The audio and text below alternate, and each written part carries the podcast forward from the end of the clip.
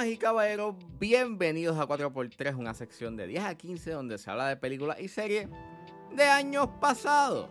Yo soy Ángel y en este episodio voy a estar hablando de la tercera entrega de Jurassic Park. Jurassic Park 3 está disponible en HBO Max, así que si es hora de regresar al pasado y recordar, es porque 4x3 acaba de comenzar.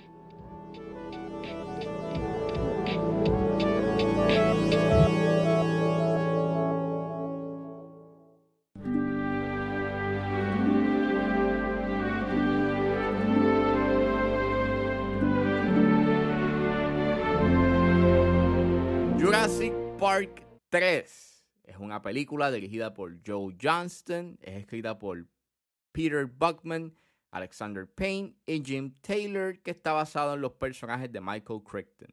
El elenco lo compone Sam Neill, William H. Macy, Tia Leone, Alessandro Nivola, Trevor Morgan, Michael Jeter, que en paz descanse, John Deal, Bruce A. Young y Laura Dern. Y trata sobre una pareja que convence al Dr. Grant a ir a la isla Sorna de pasadilla, entre comillas, pero su aterrizaje inesperado en la isla molesta a los nuevos habitantes de la misma. Vi Jurassic Park 3 y creo que y si no mal me recuerdo, creo que dije que dije en mi review de Jurassic Park que mi maestro de ciencias en la intermedia nos enseñó un cantito de Jurassic Park 3 para ver los dinosaurios. y pues nada, eh, llegaba el cantos de Jurassic Park 3 en la intermedia, pues vuelvo para ver los dinosaurios y ese fue mi único contacto con Jurassic Park 3. Y nada, es la primera vez que la veo completa, la vi esta semana eh, en su totalidad. Y está cool. No me quedé dormida. Esta vez no me quedé dormido, en verdad. Fue una grata sorpresa. Este, yo creo que lo mejor que tiene es que es una película que dura una hora y 32 minutos. Así que es bastante compacta, fácil de ver, va al grano, es entretenida. Aunque sí hay muchas cosas que básicamente dependen mucho de la nostalgia.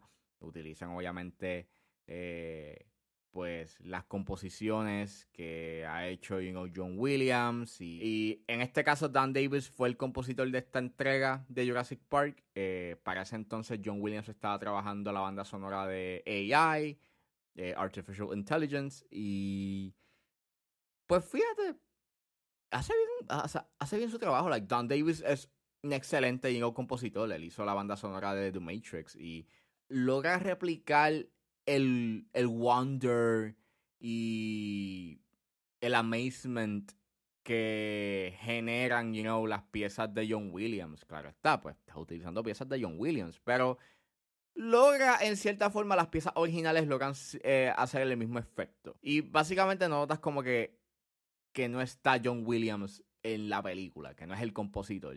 Y pues sí, utilizan pues las piezas que ya tú conoces de Jurassic Park. Este sí, obviamente, sí regresan los, eh, los personajes de Sam Neill y de Laura Dern, aunque el de Laura Dern pues aparece solamente unos, en dos escenas nada más. Pero quien básicamente regresa you por completo es Sam Neill y está cool. Qué bueno. Es básicamente el mismo personaje, you know, que hizo en Jurassic Park. Estos personajes no son como que los más profundos del mundo, pero va a ser lo necesario y la, por lo menos la actuación de Sam Neill es bastante buena que pues eh, puede pasar con fichas este de que su personaje sea bastante eh, shallow y superficial. Eh, sí, vuelvo. repiten un poco, you know, la escena de un objeto, un vehículo atascado en un árbol. Replican bastante, you know, lo que hicieron en la primera y en, y en The Last World. Esta vez, pues, es un, e, es un avión que está atascado en el árbol y por poco, y poco a poco se, se cae. Pero esta vez el twist es de que el Spinosaurus eh, tumba el avión y literalmente está en el piso rodando. Lo cual, lo cual esa secuencia estuvo cool, fíjate. Like, eh, like, en términos de camera work, o sea, tú estás viendo el interior de, del avión y cómo los tripulantes, los que están adentro, están dando vueltas. Eh, de lo que queda del avión y está cool. Igual que la secuencia de los pteranodons. Yo pensaba que eran pterodáctilos, pero no, hay una diferencia entre los pterodáctilos y los pteranodons. Los pterodáctilos no son considerados dinosaurios. Interesting enough. Este, nada, básicamente es una secuencia que sucede eh, en este lugar, you know, en niebla y obviamente los Terradons salen, están volando y se llevan a al nene, que es este la razón por la cual la pareja va hacia la isla para, para recuperar a su hijo que estaba perdido en la isla. Y es una secuencia que está bastante chévere. Hay varias secuencias que están bastante entretenidas, al igual que la secuencia del barco, cuando eh, se encierran en la jaula porque el Spinosaurus eh, sabe nadar y los ataca.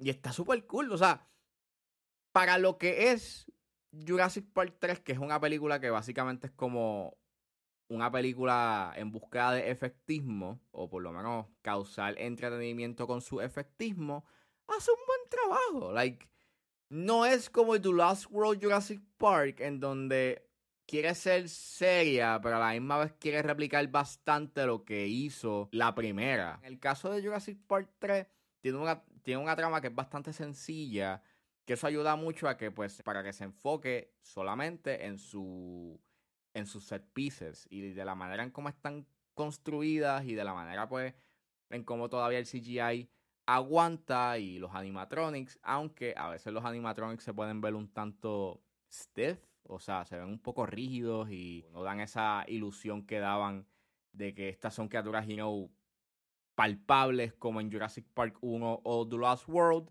Por lo menos el CGI todavía aguanta, even though ya es una película que ya lleva ya 21 años, básicamente.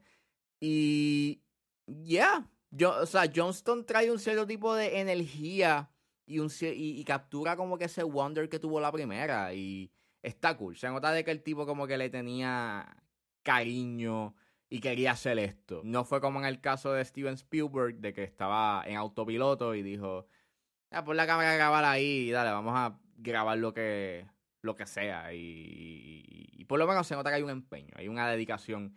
Y está cool de que trajeron, pues, you know, los pues los Pteranodons, que es como que otra amenaza, pero esta vez es una amenaza aérea. Traes el Spinosaurus, que está súper cool, de que es como que juegan con que el Spinosaurus es como mucho más amenazante que el T-Rex y cuando el Spinosaurus desnuca al T-Rex es como que, oh, diablo, es una amenaza de verdad. Y cuando ves que está nadando es como que, ah, mira, también. sí, es una amenaza. O sea, por lo menos en, en los set pieces de acción que tiene, está nice. Eso sí, la narrativa, ahí es en donde pues, a pesar de que es simple y eso es una ventaja para la película, sí es una desventaja porque a pesar de ser simple, tiene sus conveniencias y es bastante carente de posibilidad. O sea, yo sé que, vamos, estamos hablando de una película que trata sobre dinosaurios que los clonaron en una isla, sueltos en una isla. Es como que ya la premisa es bastante exaggerated. Pero la razón, lo que sucede con el nene, de que el nene lo llevan buscando desde hace dos meses, ocho semanas. Ocho semanas. O sea, este nene lleva, pues, sobreviviendo en esta isla repleta de dinosaurios por dos meses. Está un poco complicado pasar con ficha ese detalle de que el nene lleva sobreviviendo en la isla por dos meses. O sea, yo te la dejo pasar si hubiese pasado como que cinco días, como que una semana, dos semanas. Pues ok, pero dos meses es como diablo. Un poquito, poquito difícil. Entonces, tampoco hace sentido de que por qué el nene y el novio del el personaje de Tia Leoni eh, permitió a que fueran y hacer paragliding en una isla restringida donde hay dinosaurios. No entiendo.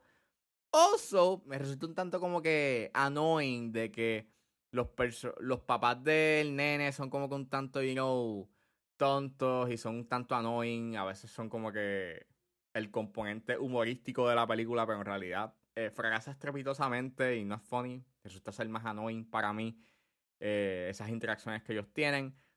Pero ese twist que tiene de que ellos no son como que gente, you know, de dinero o son dueños de una corporación, sino que son como que personas promedio y el papá trabaja, you know, siendo carpintero y pintor. No sé. Me lo encontré como que un tanto, ok, that's weird. ¿Por qué no pudiste haberlo dejado como son personas adineradas que están buscando a su hijo. Like, what's the issue? Y básicamente eso. Eso es básicamente Jurassic Park 3. Pienso que es un tanto mejor que la segunda. Eh, por lo menos es entretenida y no me quedé dormido. Y pues hace su trabajo por lo menos en entretener. No es mejor que la primera, pero por lo menos está cool.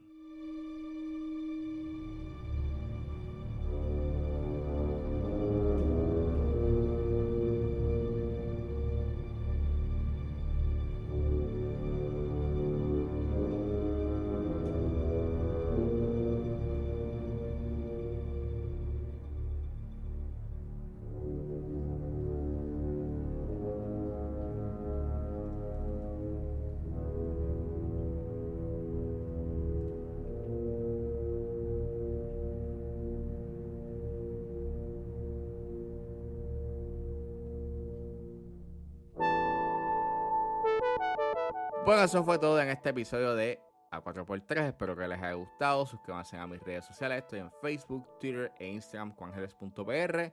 Recuerden buscarme su programa de favorito como 10 a 15 con Ángel Serrano. Gracias por escucharme y nos vemos en la próxima.